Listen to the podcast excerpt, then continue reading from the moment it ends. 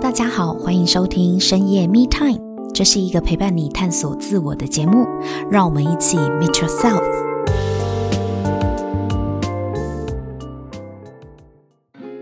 Hello，大家好，欢迎收听深夜 Me Time。今天我们邀请到曾经在国小教育现场十八年的 Claudia 老师，现在呢，她已经从基础教育呢转战到生命教育的领域。那 Claudia 呢？她是毕业于新竹教育大学艺术与设计学系的小学老师，对于艺术研究呢非常专业。她也很重视生活中的美感哦，所以我今天特别想要跟她请教一下关于生活美学的这个主题。让我们欢迎 Claudia。大家好，啊，我是 Asian Life 里程部门的统筹 Claudia。那我是国小老师，我曾经任教十八年。那我是非常喜欢拼布艺术，然后教育，然后以及旅行，然后也很喜欢去体验这个世界跟人。然后我在大学主修水彩嘛，那我后来毕业之后，我就再去进修，呃，国立新竹教育大学艺术与设计学系的硕士。那我去研究拼布艺术与女性自我实现的探究。拼布艺术，对啊，你你很喜欢拼布艺术吗？超喜欢。为什么？为什么？为什么？对啊。因为拼布艺术，当时它它是一个很特别的一种艺术，就是它把布呢重新重重整拼图起来之后，会变成另外一幅作品，另外一幅画。拼布就是把两块布拼在一起，嗯，然后用来做创作嘛。对，什么布料都可以吗？对，通常都会以棉布为主。棉布，对。嗯，因为我对拼布的印象就是停留在那个老街里面有卖那个拼布包啊、零钱包啊，比较工艺类的。呃，对对对。除此之外还有别的吗？对，它就是它其实是一门艺术。嗯，那之所以能被称为艺术，那当时我很喜欢，是因为透过那个手做的过程，是很能够让我梳理我自己的思绪，跟沉淀我的心情。为什么？不知道哎、欸。拼布不是很乱吗？对，但是拼好之后，我已经都构图构好了，接下来就是一些缝纫要把它拼起来而已。哦，对，就是配色那个画图跟创作的那个配色，我也很享受。嗯，然后裁完布之后，把它配好之后，然后开始一针一针去缝的时候，那就是我正觉得愉悦的开始。OK，所以拼布对你来讲是舒压，是啊，是啊，也可以梳理我自己的一些思绪，嗯、而且你还热爱到为他发表了一篇论文，是不是？对对对对。为什么拼布会跟女性研究有关呢？因为我当时我去研究这个拼布艺术的由来的时候，我发现是在美国的南北战争，嗯、当时女性呢是在缝补那些士兵们的衣服。OK，但是因为当时女性们是没有选举权、没有发言权的，嗯嗯嗯，所以他们在透过这个缝纫的过程，他们也去做了一些女性围在一起，他们就会去做一些创作。嗯，他们曾经还有一些 pattern，就是比如说现在是火鸡的节，外那个要吃感恩节，恩节对，要吃火鸡干嘛的，他们就会有一个配合这个节庆的一个图腾。用几何图形哦，其实非常女女人真的非常有智慧，去算那个数字，然后拼成那个图案，缝起来就是像火鸡的脚。哦，然后那个图腾那个 pattern 就是代表感恩节。嗯哼，对，然后还会有什么 bean and corn 嘛，就是代表我们吃的东西散落在桌上的样子。我就觉得天哪，这也太怎么这么有智慧，用这样子来表达，嗯、来记录我们女人们家庭里头的生活跟文化。嗯哼哼，然后渐渐的、渐渐的，到最后，女性开始会有想要有发言权跟自主权的时候，他们竟然还有一个最第一个拼布作品被收藏在纽约的现代艺术馆。嗯，那里那个作品就是女人站在讲台上面讲话的一个图案，是用拼布缝起来的。所以当时的女性意识就开始高涨，就是我也要有发言权。嗯，然后我就觉得天哪，这个跟女人。从我没有办法说话表达我的想法，我就用艺术拼布来缝出我的想法。嗯、甚至有些黑奴，他真的是透过缝纫去表达出他对他的下一代想要传达的理念跟智慧，嗯、就缝在那块。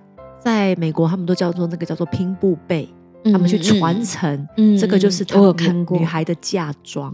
嗯，然后里面都是妈妈的智慧要告诉你的事。其实这个就是一种沟通嘛，对，它就是一个沟通交流，只是透过拼布。对，那你除了对于拼布艺术有特别的研究之外啊，我知道您擅长的是水彩画嘛，因为你主修的是水彩，嗯，嗯，所以就一个美术老师的角度来看啊，你觉得什么是美感？美有一定的标准吗？我先说美感好了，嗯，其实美感就它的字义就是对美的东西有感。可是什么是美的东西？好，如果用字面的定义，嗯，其实美就是形式要是有次序的，要有对照的，要有明确性的。它的形式可能是平衡的，嗯，对称的，嗯，对比的，它是有秩序的。在这个观念下，它就会是美的。所以像建筑，啊，这是客客观的定义吗？这就是一个客观的定义。我以为美都是主观的耶。对，它会有个客观，可是它怎么样对你来讲叫做对称？怎么样对你来讲叫做明确？那是每个艺术家有他去诠释的方式。嗯，那所以因为一开始是这样制定的，所以最后就会有什么野兽派啊，他就是不要这些次序，抽象化就是完全没有秩序。嗯，所以如果真的要说到美感，我觉得就是对你自己喜欢的东西，那个美你是很有感觉的。举凡生活中的任何的体悟。所以我们一定要很有感知，比如说最简单的讲白话一点，就是让人家觉得舒服跟美好。所以你的意思是说，美不是不是只停留在艺术作品上面喽？不是只有拼布或者是画画？当然啦，生活中的任何的事情其实都有美感可言。嗯、好抽象哦，比方说呢？比方说我好好的吃一顿饭。这也是一种美，我去享受那个食物的美好，哦、对对，所以是美食嘛。我想起日本日本节目里面，就是有些人他可能就是吃一碗面，可是你不知道为什么就觉得充满了美感。嗯，可是具体来讲，到底是什么元素造成了这种生活的美感呢？啊、呃，用让你看起来舒服的碗，嗯，用搭配它相对称、很和谐的筷子。嗯，让你很舒服的餐垫，餐垫也要算在内。OK 啊，然后在一个很棒的餐桌上，好好的吃那碗，吃吃那一碗面。对对对对对，美食节目就这样拍的啊，职人手做的那个美食节目，一碗拉面，嗯、然后你就会觉得哇，为什么他的拉面煮起来汤特别清澈？其实这就是环环相扣的，对，啊、对不对？对啊，就是看起来。美感就是令人感到舒服愉悦的感觉嘛，没错，没错。哇，那这样讲起来很多哎、欸，很多啊。所以美感美感是很主观的，没有错啊。但是带给人的感觉，嗯，都是通常都是舒服愉悦的，的，是的。那你怎么看台湾的生活美感呢？台湾的生活美感，其实我没有去打开我的心去看。比如说，对我来说，很多巷弄里头就有一些很美的景色。只是被我们给忽略了，嗯，有一些建筑它也很美，嗯嗯嗯，尤其有一些城市，比如说台南啦，那现在越来越多城市越来越注重这个部分，所以其实很多城市都有很美的巷弄，台北市也有的啊，哪怕敦化南路的绿荫道都可以让你很美啊，但你有没有去打开你的感知，嗯，去体悟它的美？我觉得这就是重要的关键啊。我曾经啊，就是因为呃，我的家乡是基隆嘛，基隆有很多也是在巷弄里的小吃。嗯，我曾经在雨天的时候，嗯，我真的就是站在马路对面，然后就看着对面的巷子里有一个面摊，当然它是好吃的，我、嗯、我也吃过，嗯、我也喜欢。嗯、但因为我站在马路对面，然后就是隔着雨，阴阴暗的傍晚，然后我看着那个面摊啊，它是挂着非常。老的那种钨丝灯泡，嗯、就一个黄色的一盏钨丝灯，嗯，当下觉得好美哦。是啊，因为我其实除了那个灯泡以外，其他下面坐的狼 K 其实看不太清楚，因为大家都低头吃面，嗯、然后就下雨在那边滴滴答答。嗯嗯嗯、可是我我就发现说，嗯，你说它有没有次序？像也看不出什么次序。那但是我觉得它美，是因为。我觉得那个黄光很温暖，尤其当时天气很冷，嗯，然后它在切切米嘛，切个米嘛，嗯不是会有那个烟吗？对啊，然后烟冒上来，它的那个黄光不就会照到那个烟吗？嗯，嗯我就觉得我我我明明没有吃面，我站在对面 的马路上马路边，我就觉得很温暖呢。是啊，对啊，所以它其实带给我的就是一种温暖愉悦的感觉。嗯，嗯。我觉得这是不是就是你说的美感？是啊。对不对？那啊。那一幕我印象非常深刻，就一盏灯泡，嗯，我也我现在也很有画面，对，就透过你的形容，你们应该也有看过。其实这很多很多城市都啊都会看得到的，是啊，就是那个黄黄光下的蒸汽，嗯。嗯，我就说嗯很温暖，是啊，这些都是所谓的生活美感。但我们人为什么生活要有美感啊？哇，这真是一个很好的问题耶。我觉得生活要有美感，你就会活得很有自信，很有想法，很有感知。那我要怎么知道我有没有美感呢？这是个好问题。对啊，因为如果我从来都不知道我到底有没有美感，我就察觉不到原来我需要学习啊。所以，通常如果对于这些都没有没有发现到的时候，基本上他也对生活周遭很多的感知是没有感觉的，那已经谈不上美感这件事情了。他根本觉知都没打开，对对对对对对，他无法感受的。对，我懂了，因为你刚刚讲啊，美感其实就是我们对美好事物的感受。对啊，我们有没有能力去感受到我们生命中的美好？嗯，有没有能力去感受我们生活中的美好？嗯。如果我无感，那当然就感觉不到美好啊。对啊，哪怕说只是这个时候突然间有一杯热热的咖啡的香味来了，我都可以立刻感觉到很舒服、很美好。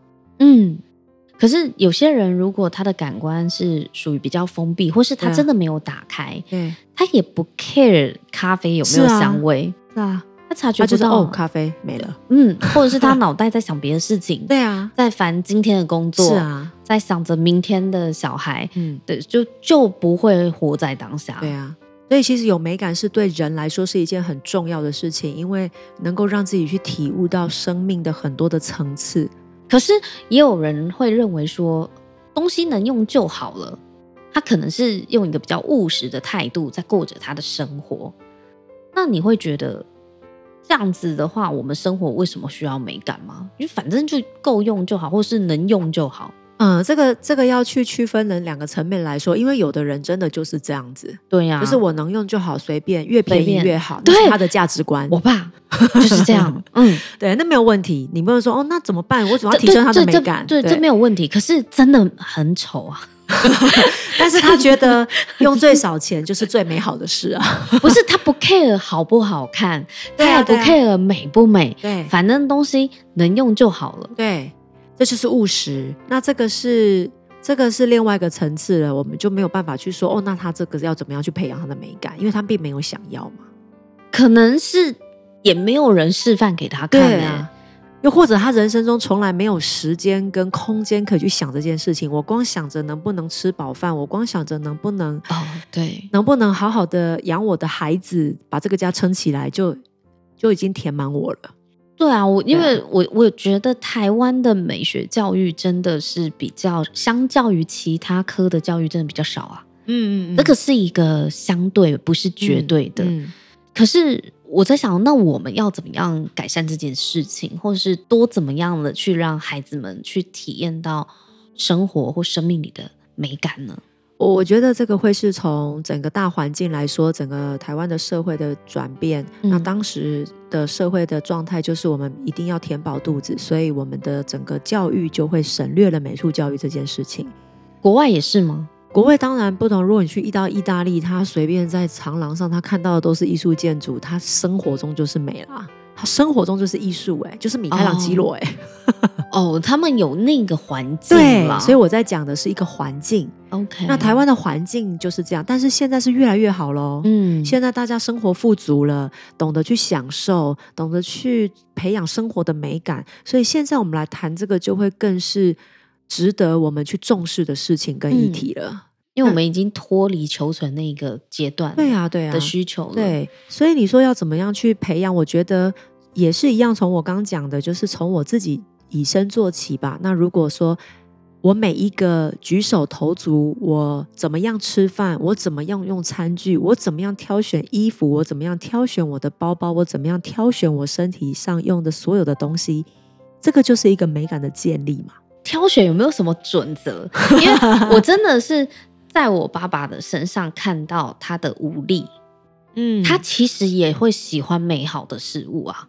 他看别人的作品，他看一一幅画，或是一张照片，或是一个风景，他其实也可以感受到哦，这个很漂亮，这个很美。嗯，可是我发现我妈在跟他选物的时候，嗯、就是生活一般的采买的时候，我爸会有他对于美的一个主观的搭配。嗯，可是他搭配起来，就家里的其他三个人都觉得丑啊。那他也很很苦恼，就是我也我也我也想要美啊，我就不会嘛，你们就不要叫我买嘛，因为对我来讲，我就觉得这样很美啊，你们都觉得很丑。我因为我因为常常看到我爸这样子的无力的状态，我才发现说，他真的是没有人教他哎啊，我们也不知道怎么教他，我们甚至自己也在摸索说，我们也希望可以培养自己对美感的敏锐度，嗯，可是具体。老师具体要怎么做呢？我觉得就是从模仿开始吧。模仿，对啊，我自己小时候是这样的，就是其实我们懵懵懂懂哪知道，我们小时候有很多事情要烦心哎，哪知道什么是美？不会有人教，对啊。但是当我看见了我觉得美跟舒服的东西的时候，我就会把它记忆下来，我会去试着去模仿它。这是 OK，我觉得这是一个很棒的方式。所以任何事情都是从模仿开始，嗯，先搜集你觉得漂亮的，对啊。那你用在自己身上之后，你就会开始建立你的审美观。你会发现，原来这个衣服不适合我这种身形的人穿，因为我穿起来没有我欣赏它的那个好看。嗯，你就不会再去挑选它了。要尝试，对，模仿完你要去试，你要去做，你只能从做中学嘛。嗯，你就会有体验，那你自然就会有一套你自己的风格。我们所有的学习阶段几乎都是这样子嘛。嗯，对，所以我觉得这是最好的入门，就是模仿。画画好像也是、欸，画也是啊。对啊，一开始就先临摹嘛。对呀、啊，嗯，没错啊，临摹啊。那我那我大概知道怎么回去教我爸了，就是他们就可以先从学你们开始。呃，不不不一定，因为我我他不一定觉得我们的选择很美，没错。对，但是确实就像你讲的，就是你如果真的要培养自己的美感。每个人都适用的方法，那就是你去搜集你喜欢哪些东西，你觉得美的东西没关系啊，拍下来啊，记录下来都可以。对啊，那你就先照做嘛，对，先学它嘛，学久了你就大概可以知道哦，属于你自己的美感是什么配什么，嗯、什么配什么的。嗯，哦，我觉得这个招很实用哎，对，因为学校大部分教的美学教育不是在教这个，大部分是在教可能真的是比较像绘画。或是劳作、嗯，对，但是他不一定会教你怎么搭配衣服，嗯，不会。学校，哎、嗯，以前那都嘛是浓浓杂志在教的，或者 Mina 杂志在教的，对呀、啊。而且 Mina 杂志我们也不一定是谁知道什么适合自己，对，什么不适合自己，对对对，对。所以我就在想说，其实美学真的不是只有一张画作。对啊，也不是只有一个作品才叫美学。是啊，其实生活里我们的食衣住行，无一不牵扯到美学这件事情。没错，我觉得美它是一种生活态度。哎，嗯，你觉得它是一种什么样的生活态度？美是怎么样的生活态度？嗯，我觉得是一种很有原则的生活态度。嗯，OK，因为美是对，这是我的想，这是我的观点，嗯，就是美就是我很有我的原则，也就是我不随便穿衣服嘛。我不随便做任何事情，不随波逐流，我不随便，对，我也不随波逐流。哎，不随便，对对对对，不随便，不随便意味着谨慎嘛？对啊，审慎的态度，自律。那其实就跟美的次序跟规律是很有关的。对啊，所以其实美并不是一种很放任的态度。哎，嗯，在你的观点，你认为美其实是需要自律的，它不能随便的。嗯，因为随便意味着你不重视啊。对呀、啊，嗯，不重视就不会给人有舒服的感觉啊，哦、这是我的想法。我觉得这跟做人一样、欸，哎，嗯，你做一件事情有没有美感，嗯，还是随随便便的态度，其实他就是有差。嗯，我以前看那个节目的时候，就是外国节目的时候，我常常会看到，我非常喜欢看那种很老的先生、老先生或老太太，嗯，可是他们非常讲究他们的着装，嗯那些着装都不是特别的昂贵的，嗯，可是你从他的穿着，即便是七七十几岁的老先生、老太太，你从他的穿着、他的领带、他的衣领要怎么翻，他的衣服绝对是烫的平整的，嗯，不知道为什么我就会觉得心里就那种尊重就油然而生呢、欸。嗯，我特别喜欢看那种，是是啊，如果有一个人是这样子面对他自己，是这样子打理他自己的话，我觉得就形成了一种生活的美感。对啊，吃饭也是啊，料理也是啊，是啊，这样子大概可以理解。只是 说我们要怎么样去培养？第一个就是从尊重的态度嘛，你的态度要先调整。嗯除了刚刚我们的技巧方面是可以模仿开始，好啊，你就去模仿，慢慢学。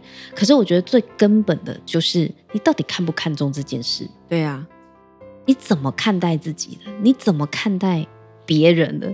那就会形成一个你自己的生活风格。嗯，没错。那你自己觉得你最有印象的，就是我想聊聊你自己的生活美感。我自己吗？对，我我很讲究任何东西，我对我自己有很多的坚持。比如说，我就会，比如说我在生活上，你会不会特别看不惯什么东西，然后就是把它瞧一下？对，我一定要排的很工整。就是东西我一定要排的很工整，然后这个东、嗯、就是我一定要从低的排到高的，嗯，书也是，嗯，然后我的东西就是我喝汤有喝汤的碗，我喝咖啡有喝咖啡的杯子，嗯，我喝水有喝水的杯子，嗯，然后我吃甜点有吃甜点的盘子，当我把它好好的摆在那个桌上的时候，讲究哦，我就觉得啊好舒服，然后一定要放上适合的音乐。为什么？等一下，音乐也纳入你的生活美学里，一定要，一定要，无无感，对不对？无感体验，对，一定要有音乐，对，眼耳鼻舌身这样子，无感嘛？对，所以我如果是在阅读的时候，有我阅读要听的音乐、嗯、喝的茶、用的杯子，就是当那个东西在这边的时候，就是我准备好要做这件事了。哇，这好有仪式感哦！你是过得都很有仪式感，就是当这个。东西放上去之后，我就觉得哇，我整个灵感都来了，我好充沛，我现在能量就是百分百。是啊，是啊，是啊。哎，那你你之前在教学的时候，你也会把这个生活美学教给学生吗？当然喽。你怎么教啊？很简单，很生活化，很生活化。因为讲的太难，孩子也没有办法配合，他会觉得哇，老师。对，我觉得很抽象啊。对对对，嗯，很简单的，就是每到一个教室里头的时候，我就会跟他们说。你们早上来到教室，就要先把桌子排整齐。那那个线我都对好了啦，他们只要照着排，桌子一定是直的。嗯，然后就是排好。每节下课进教室，第一件事情就把桌子排好。嗯，一进到教室就先把窗帘拉好，而且两边要对称捆好。嗯，窗户就要置中立好，上排窗跟下排窗是要这样整齐的。其实学校都很老旧，嗯，但是只要这样子做好，基本上那教室就是窗明几净。就是漂亮，漂亮，舒服，所以跟新旧真的没有关系耶。对，嗯，然后我的桌子因为很整齐嘛，嗯，他们也会很整齐。然后吃东西该什么桌子就放什么，要干嘛就要下课就把东西书本都收好，收好再去。所以他们久了久之，其实一进到教室那就是一个习惯了，习惯。然后我还会给他们早自修会听不一样的音乐。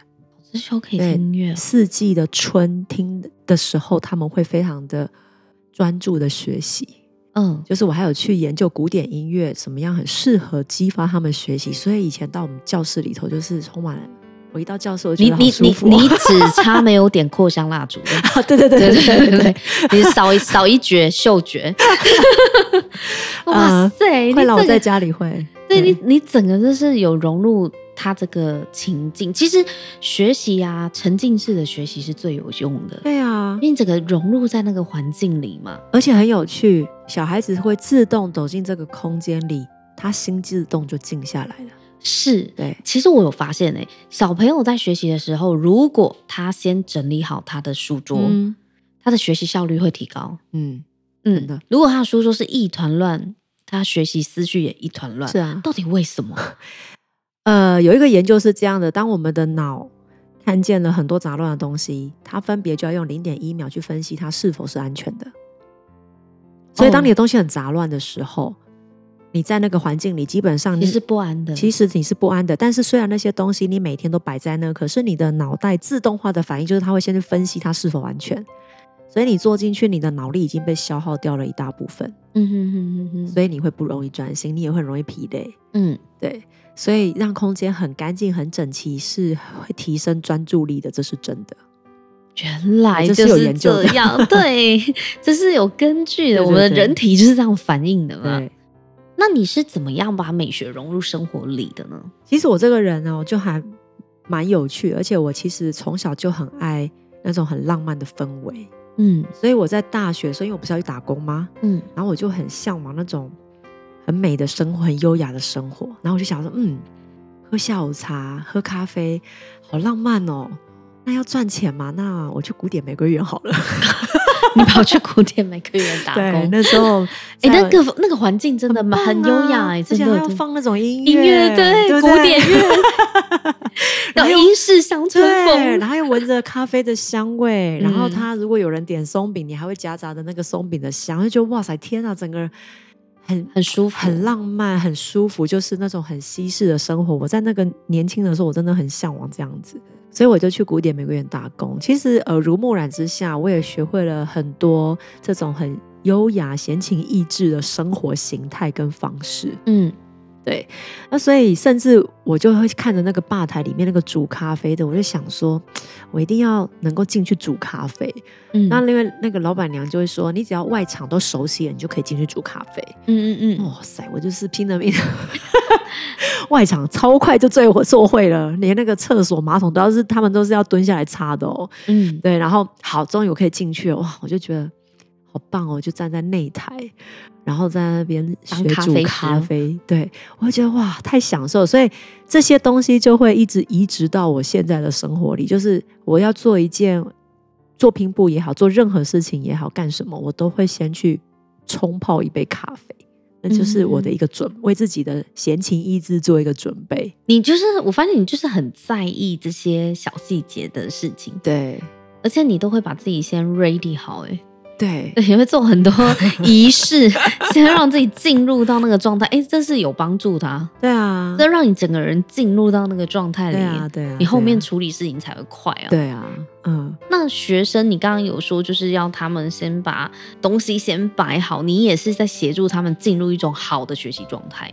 那其实我还有一些，在我自己，比如说在教语言上面，教国语的阅读上面的时候，我早上我还会设计一些学习单，让他们去创作跟画图的。比如说读童诗，读童诗。早上我去开晨会的时候，他们就要在教室自己自修，我就给他们读一篇国语日报童诗。读完之后，他们就在下面自己画画，跟这个童诗你读完，你觉得它是什么图案，你就把它画出来。嗯，你就会看见很多很精彩的作品。那他们就会一直被启发哦，就会去思考啊。对，然后他们会很想要得到我的好棒印章，然后他们就会很认真画。小朋友这招很有用，用印章几点哦，几点卡。对，然后再来就会是，比如说有一些主题性的活动啊，圣诞节的大餐啦，圣诞节到了，圣诞大餐，我会让他们高年级就有办法啊，我就会让他们分组。我只给他们一些方向，我们就是要来办一个圣诞西餐大会，当然我也会办中式的，我只是举了一个西餐的例子。嗯、那他们就我就说，哎，可以很优雅的怎么样？然后他们就有人有出过国的，有人有比较有这种经验的，他们就会分享。那有些小孩子就从来没有这种生活经验，他们家就是随便的那种，他就我、可以这样，我可以那样，那我可以带我家的什么？对对对。所以我就透过这个过程让他们去分组，然后我跟他们说。哦，哪一天哪一天我们就要准备吃圣诞大餐？你们要有桌子要怎么摆？午餐吗？对啊，午餐啊，连桌子都要设计布置哦。对，要布置餐垫、嗯，餐巾、盘子。我说你不要让老师看到那个免洗盘哦，不能免洗盘。他们就在下面说：“哦，拜托，怎么可以用免洗盘？” 对，他们想说圣诞大餐应该要豪华一点。然后他们就连，连餐盘都要自己带，对，所以他们就会布置的很开心。其实透过这个过程，他们是去彼此同才之间也去刺激跟学习。然后有人会把比较多的经验教会给比较少的经验，那他们同才之间学习比我大人讲给他听还要快，是还要快的。对，那我就给他一个环境，让他去发展他们的长项。所以有的小孩子他读书很不在行的，他真的很会准备这些东西耶，超厉害的。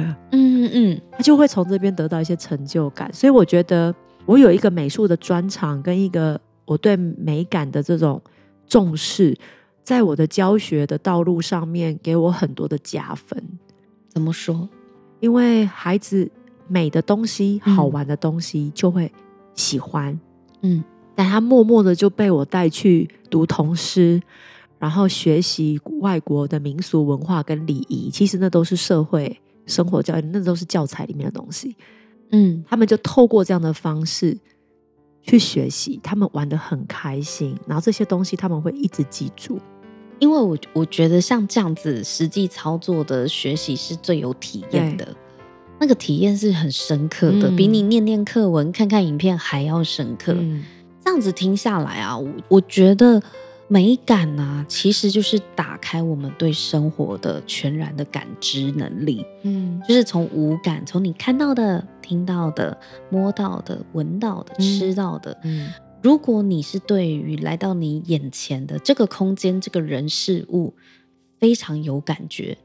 那么你就能够感受到这些人事物的美好。对啊，我觉得美感，一个人如果很有美感，他的生命才不会无感呢。对啊，对不对？生活有美感，嗯、生命就不会无感。是。这是一个，我觉得它是一个很深、很珍贵的一个能力。啊。但其实这个能力我们都有，对啊，只是你选择打开还是关起来而已。嗯。那有没有人提醒你，你没打开？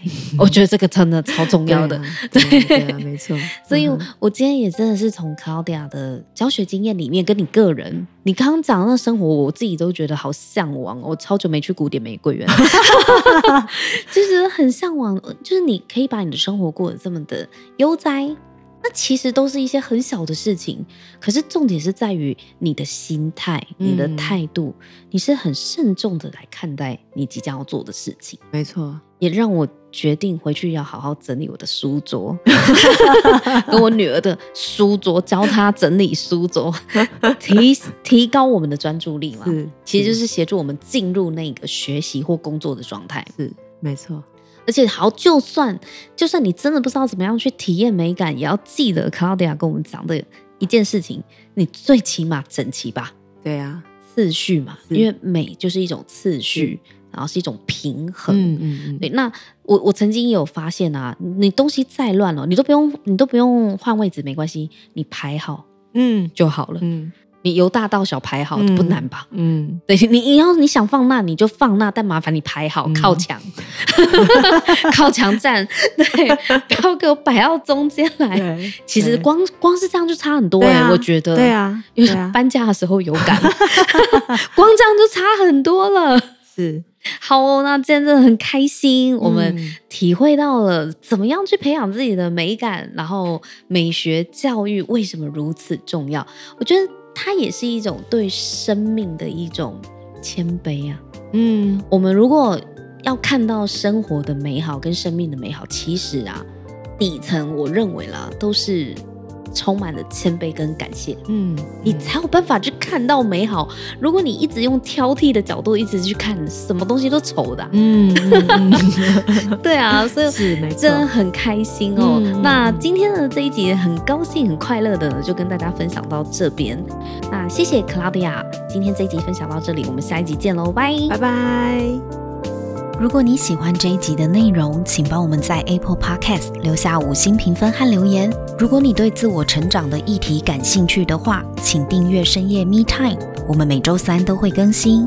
给自己一个安静的时间，让我们陪你倾听内心的声音。